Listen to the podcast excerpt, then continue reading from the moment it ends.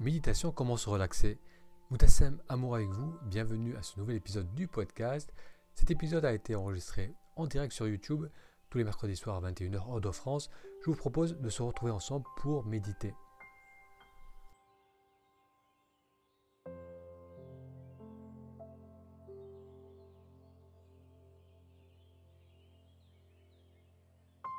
Et bonsoir et bonsoir, bienvenue à la séance de cette semaine. Moutassem, amour avec vous. Ce soir, je vous propose de faire une méditation pour se relaxer. Et après la séance de méditation, j'aimerais vous parler d'un projet pour euh, stimuler, pour libérer sa créativité. Donc, je vous propose de commencer tout de suite par la séance de méditation. Donc, je vous invite à trouver la position où vous êtes bien. Donc, on peut parfaitement méditer sur une chaise. On va juste s'assurer d'avoir le dos dégagé. On peut combrer légèrement le bas du dos pour mettre un peu de hauteur dans la posture. On permet aux épaules de redescendre.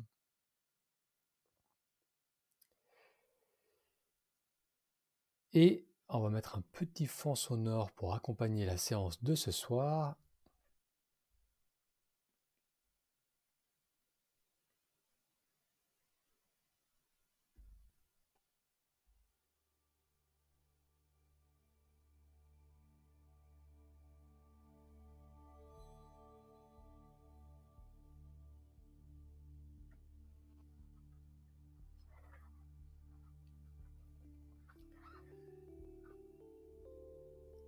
Prendre le temps de s'installer dans cette posture assise.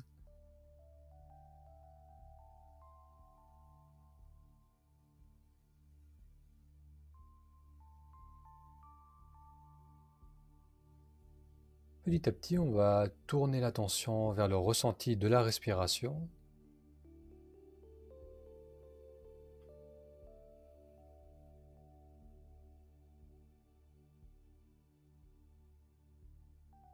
Avec la prochaine expiration, on va permettre aux épaules de redescendre, de se relâcher.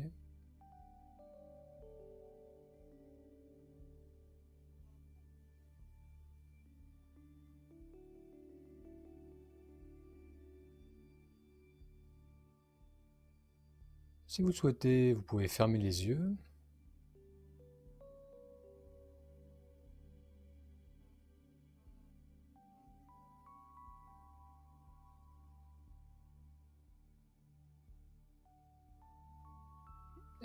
allez ressentir où vous percevez le plus clairement le mouvement de la respiration.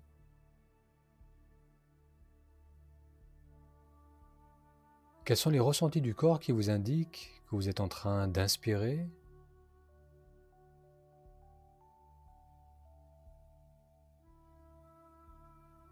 Et comment pouvez-vous ressentir l'expiration?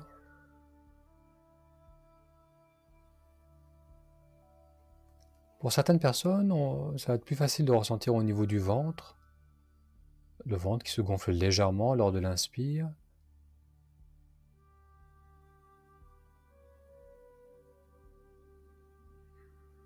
Et se relâche à l'expiration.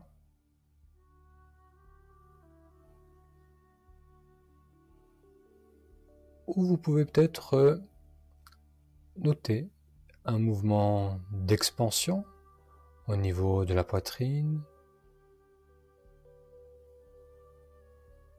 Lors de l'inspiration, la poitrine s'élève légèrement. On peut même sentir sur les côtés un mouvement d'expansion.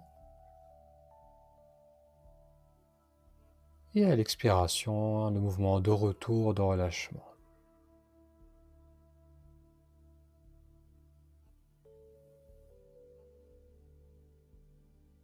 Ou encore, il se peut que ce soit, vous ressentiez clairement l'air qui glisse dans le nez. On peut sentir sa qualité fraîche. Cet air qui roule, qui glisse dans le nez à l'inspire.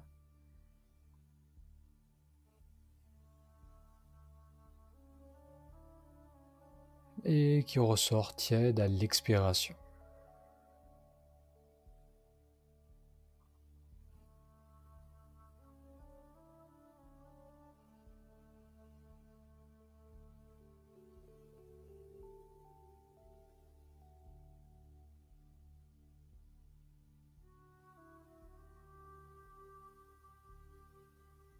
Là où l'on ressent le plus clairement ce soir le mouvement de la respiration, que ce soit au niveau du ventre, de la poitrine ou de l'air qui glisse dans les narines.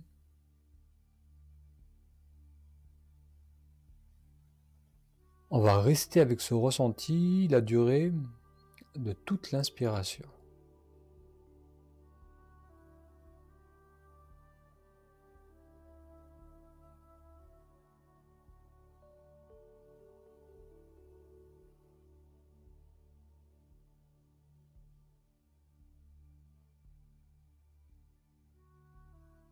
Permet à l'inspiration de prendre place du tout début du mouvement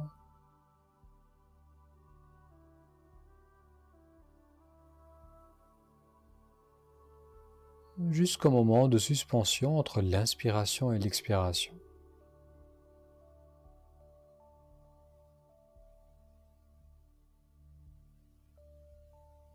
Allez, durant les prochaines quatre respirations, je vous invite à être au plus proche du ressenti de l'inspiration, du tout début, pendant et jusqu'à la fin de l'inspiration, en commençant avec la prochaine inspiration.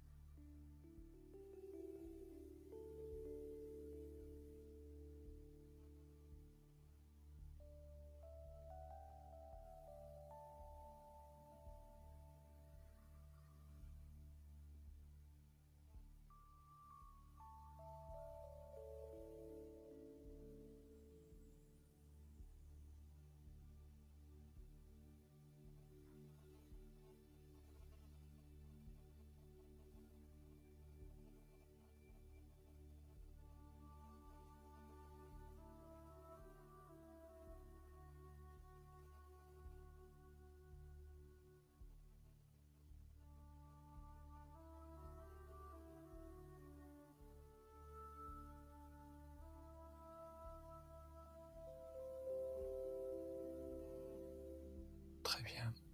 La respiration s'installe dans un rythme naturel, sans effort.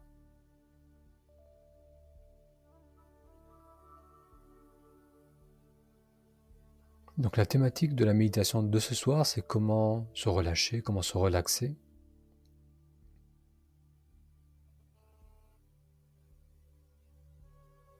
Lorsqu'on ressent une agitation en soi, une tension, La tension ou l'agitation a souvent un ancrage au niveau du corps.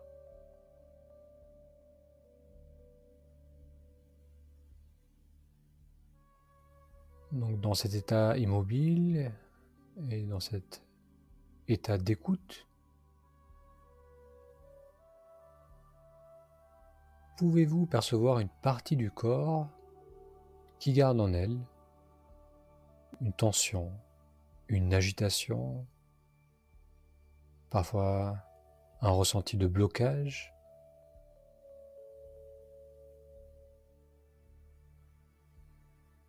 Ça peut être au niveau de la poitrine, parfois au ventre. Dans le ventre, on peut sentir comme un nœud. Ou encore au niveau du visage, des yeux, dans les épaules ou le dos.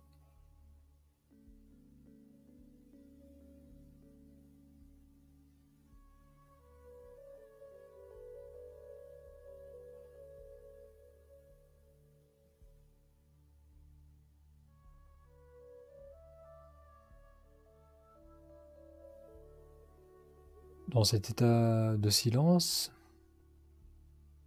et d'immobilité, percevez-vous une partie du corps qui garde en elle de la tension ou de l'agitation?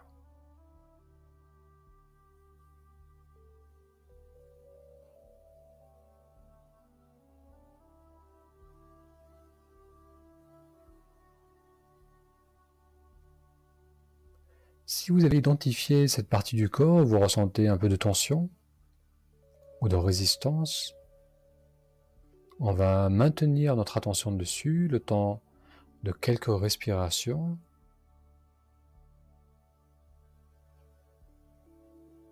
Et lors de la prochaine inspiration, on va ressentir cette partie du corps qui s'étire avec l'inspire. Sans forcer le mouvement.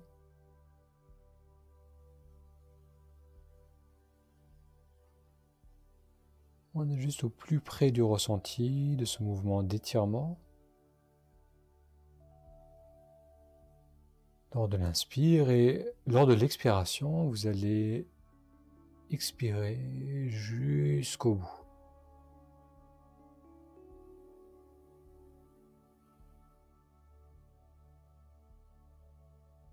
À l'inspiration, on crée de l'espace en soi en ouvrant, en étirant la structure.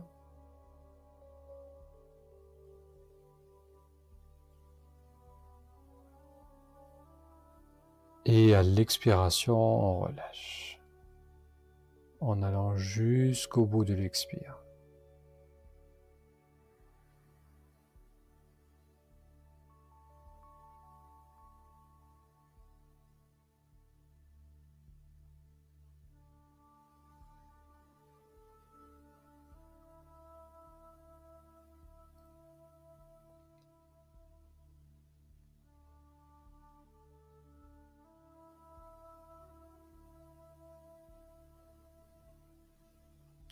Eh bien. Maintenant, je vous invite à trouver une autre zone du corps qui, elle, respire librement, où vous, sentez, vous sentez que vous avez une pleine amplitude, où il y a de l'aise. Et vous allez venir poser les mains sur cette partie du corps où vous sentez un mouvement ample. Ça peut être dans le ventre, dans la poitrine. Et on va faire quelques respirations en ressentant bien le mouvement sous nos mains.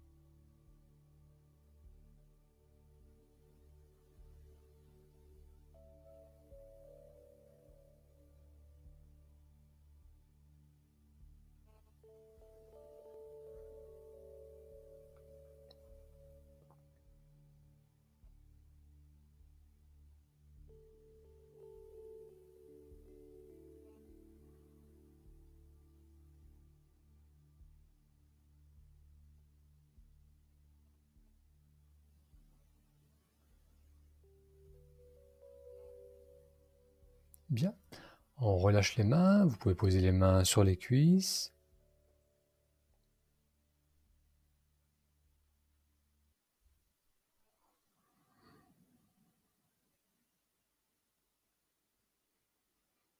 On va rester encore une minute, immobile, attentif à ce que l'on ressent. La zone d'aise où l'on avait les mains, où l'on respirait librement.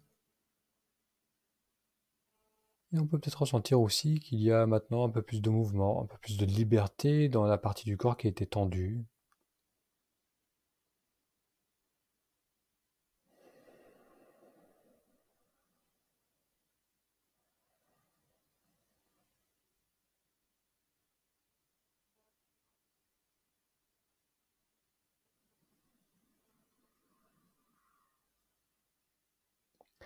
Bien, on va, aller, on va approfondir l'inspiration.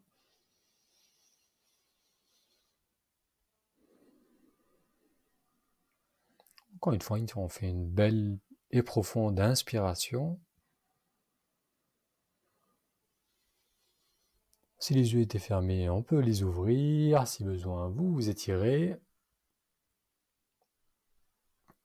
Très bien, merci d'avoir suivi avec moi cette méditation qui avait pour but de euh, nous détendre en prenant conscience des zones de tension. Donc très souvent lorsqu'il y a un sentiment de crispation, d'agitation ou de stress, il y a toujours un ancrage au niveau du corps, c'est le corps qui se crispe, c'est pour ça qu'on ressent l'inconfort associé avec le stress. Et lorsqu'on se pose en silence et qu'on observe, qu'on ressent ce qui se passe au niveau du corps, on va commencer à discerner des parties du corps qui bougent librement et d'autres parties qui sont bloquées. Et le fait d'amener notre attention sur la partie bloquée, d'amener du mouvement, de relâcher, de permettre à l'expire d'aller jusqu'au bout, ça va graduellement nous amener à, relâcher, relâcher ces parties du corps et à nous relaxer. Si vous souhaitez euh, réagir sur la séance d'aujourd'hui, je vous invite à laisser un commentaire. Et comme je vous disais en introduction, j'aimerais vous parler d'un projet euh, qui est actuellement en cours. Euh, c'est un projet de jeu pour stimuler et libérer surtout sa créativité. C'est un projet qui est lancé, qui est proposé par Nicolas Delio.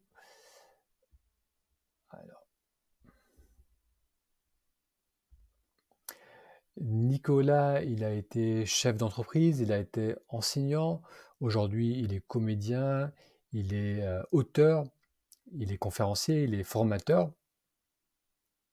Et moi, j'avais rencontré euh, lors d'un entretien, j'avais vu sa pièce de théâtre, ensuite avait fait, j'avais fait une interview avec lui pour le podcast. Et euh, là récemment, j'ai découvert qu'il avait lancé un projet euh, de jeu pour libérer notre créativité. Donc ce que je lui ai proposé de faire, c'est qu'on en parle, qu'il m'explique un peu en quoi consistait ce jeu. Alors on a fait une petite discussion d'une de 13-14 minutes. Donc je vous propose d'écouter mon échange ma discussion avec Nicolas. Je vous mettrai tous les liens aussi euh, sous la vidéo. Je vous mettrai dans le chat pour ceux qui regardent cette vidéo en live. Euh, et je vous retrouve juste après cet extrait de mon entretien avec Nicolas. Je vous retrouve juste après. Euh, du jeu que tu es en train de lancer actuellement, un jeu qui, a pour but de stimuler l'expression de la créativité. Et dans ce jeu, tu évoques des, freins à la créativité que je trouvais très intéressant, vraiment les, mettre le doigt dessus, et ensuite les phases du processus créatif. Donc si tu veux, on va rentrer dans le vif du sujet. Est-ce que tu peux partager un peu pourquoi ce jeu et quels sont ses freins à la créativité? Alors justement, on parle très souvent, euh, comme tu viens de le dire, de stimuler la créativité. Et moi, j'ai pris, j'ai pris une, autre direction, c'est-à-dire que je pense qu'on a énormément de désirs, d'envie en nous, qui nous sont propres, et euh, qui, qui, viennent depuis très longtemps. Et on est tous créatifs, tous les enfants sont créatifs, et puis ensuite ils vont à l'école, on va à l'école, et puis on cherche à plaire, et en général on cherche à plaire en nous conformant, c'est-à-dire qu'on nous dit, bah, si, tu, si, tu, te conduis bien, tu reçois de l'amour en fait. Hein. Mmh. Donc on, apprend à se conformer. Et ce qui fait qu'arriver à l'âge adulte, et encore plus si on est passé par un monde de l'entreprise euh, assez strict, euh, on accumule des freins en fait. Euh, alors, il n'y a, pas, que notre éducation, nos parents, l'école et l'entreprise. Hein, c'est, euh, euh, certains freins sont liés directement à, l'état de la société actuelle.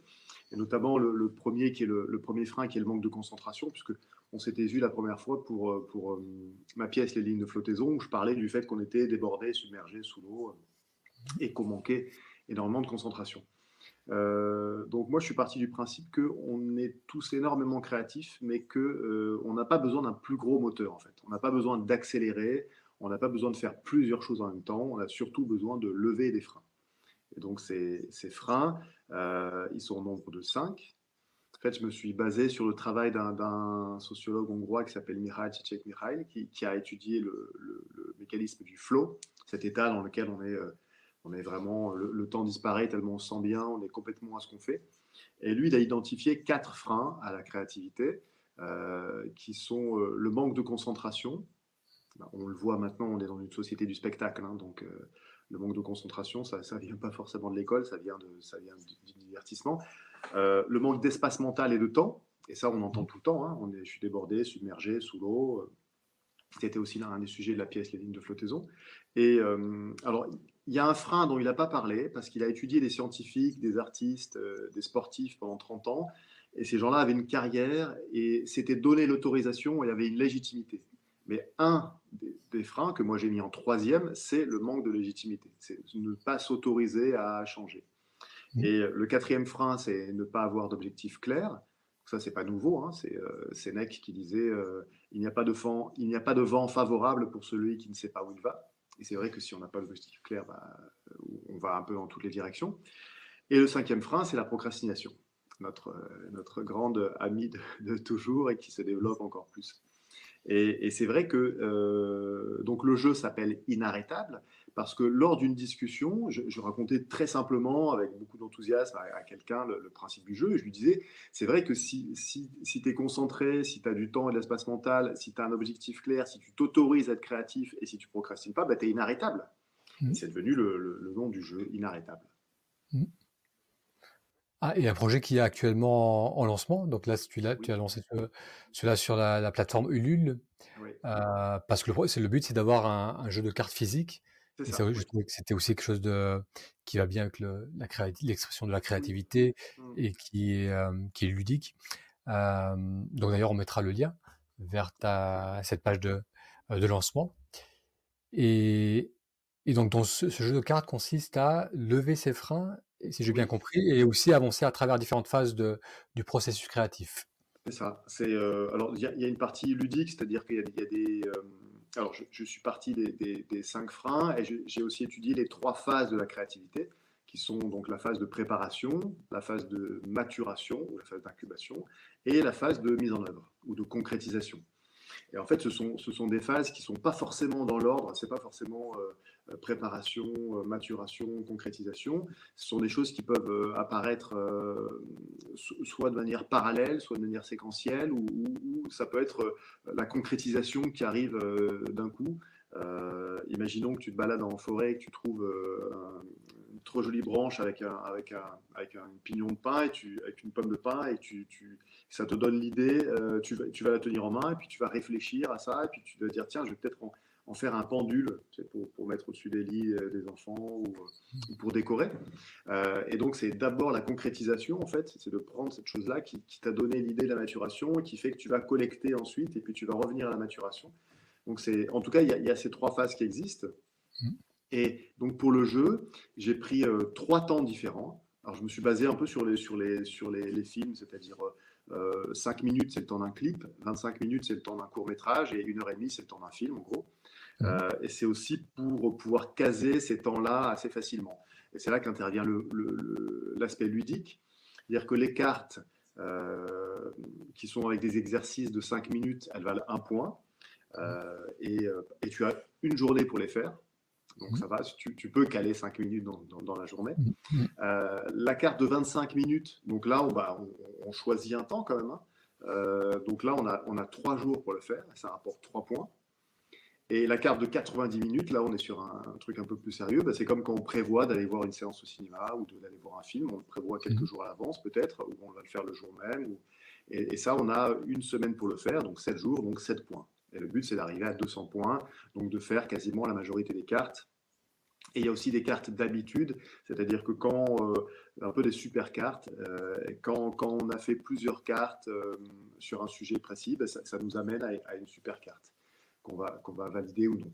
Et, là où tu parlais du jeu de cartes physique, c'est, que le, côté analogique, le côté matériel est, est, important. C'est-à-dire, euh, il faut un équilibre, à mon, sens, hein. il faut un équilibre entre euh, le numérique et tout l'analogique. On, sait que la machine à écrire, c'est, complètement ça, c'est plus que le stylo.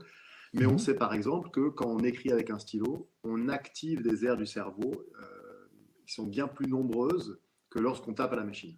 Mmh. Parce qu'il y a tout le côté euh, kinesthésique, euh, euh, tout le côté sensuel de, du papier et de l'écriture, et, donc ça, ça, va activer d'autres zones.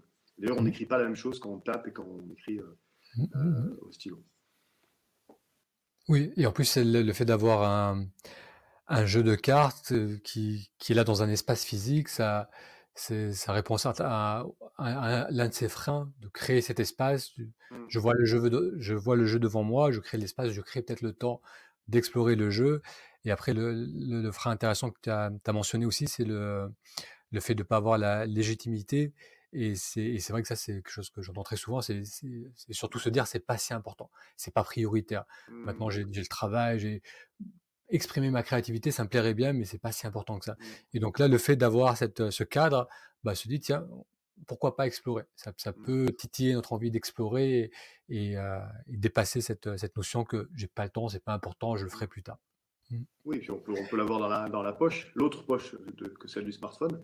Euh, mmh. Et euh, bah, par exemple, moi, quand je me balade euh, à la campagne, quand je, quand, je, me balade, j'ai dans la poche j'ai mon téléphone, puisque, bah, voilà, mais dans l'autre poche, j'ai un carnet avec un, avec un crayon. ça permet d'allier les deux. Et, j'ai remarqué aussi, c'est aussi une des, un des éléments de la genèse du jeu, c'est que quand je fais des ateliers sur la créativité, euh, les gens sont, sont là, ils ont choisi d'être là, euh, donc ils ont le temps, ils ont la concentration normalement, euh, ils se sont autorisés à venir, ils se sont donné la légitimité, et ils ont un objectif clair, et puis ils vont, si, on, si on les incite à faire telle ou telle réalisation, ils vont pas reporter à demain parce que ben, dans, dans deux heures, ils sont plus là en fait. Donc, mmh. je me dis, c'est bizarre parce que ce sont des gens qui sont, euh, qui sont euh, hyper forts, hyper enthousiastes dans un atelier de, de, une heure, de une heure et demie, de deux heures. Par contre, entre les ateliers, j'ai l'impression, c'est pas qu'une impression, hein, leur projet n'avance pas. Mmh. Et donc, je me dis, pourquoi pas euh, reconstituer les, les, les conditions d'un atelier, c'est-à-dire donner des exercices avec un temps et puis le fait de, choisir la carte, on choisit le temps qu'on va y mettre, on choisit le frein qu'on va lever, mais on ne connaît pas l'exercice. Mm. Puisque sur la, sur la carte, en fait, il y a, euh, donc ça tu, tu pourras l'afficher, euh, il y a donc le frein qui apparaît. Donc par exemple, là, je, vais en prendre un exemple, c'est les cartes, on est sur l'espace mental. donc on va essayer, de se libérer l'espace mental. On est sur la phase de maturation. et, et le temps est de 25 minutes. Donc, bah, on, a choisi, on a, dédié sur nos trois jours 25 euh, minutes. On va attaquer tel frein et on, va euh, s'attacher à, telle phase. Et là, par exemple, euh, le texte est dit, dit nous adorons les. Donc, le, titre, c'est Écrivons notre propre note to-do list. Et ça part du principe qu'on adore les to-do list, mais si ça marchait, ça se saurait. et, mais on est souvent tenté de faire autre chose. Et le, principe, alors le principe, il est, il est, simple aussi. Hein, c'est que, c'est que quand on, quand on fait des, petits noms, quand on répète les petits noms, on arrive à un grand oui en fait, mm. très, très, très généralement. Hein. Et donc le principe, c'est de, c'est de, de, en 25 minutes, d'élaborer sa propre note to-do list, mm. selon ses propriétés, ses priorités. Par exemple, euh, moi, il y a quelque chose que j'aime bien faire, c'est de ne pas avoir de distraction le matin. Mmh. C'est-à-dire qu'au réveil, ne pas prendre le téléphone. Peut-être qu'il y a des gens, ça leur convient parfaitement. Moi, ça me rend dans un mode passif. Si je commence à scroller euh, euh, avant d'avoir pris mon petit déjeuner ou pendant, ça va, ça, ça va pas aller parce que ça va, ça va me mettre dans un état d'esprit assez passif. Il y, a, mmh. des cartes aussi qui sont, qui sont très simples, hein, qui, vont, qui vont faire appel à des choses qui, qui, se sont très familières. Une carte de 5 minutes, par exemple, sur. Euh, alors là, on va être plus sur la, hum, la concentration je ne l'ai pas, pas sous les yeux, mais je, je l'ai en tête.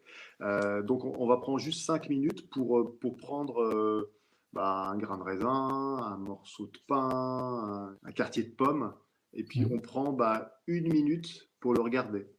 Mmh. C'est long une minute, hein c'est mmh. long une minute à regarder un grain de raisin, c'est long à regarder une minute un, un bout de pain ou un... Et, et puis on va prendre une minute pour le toucher.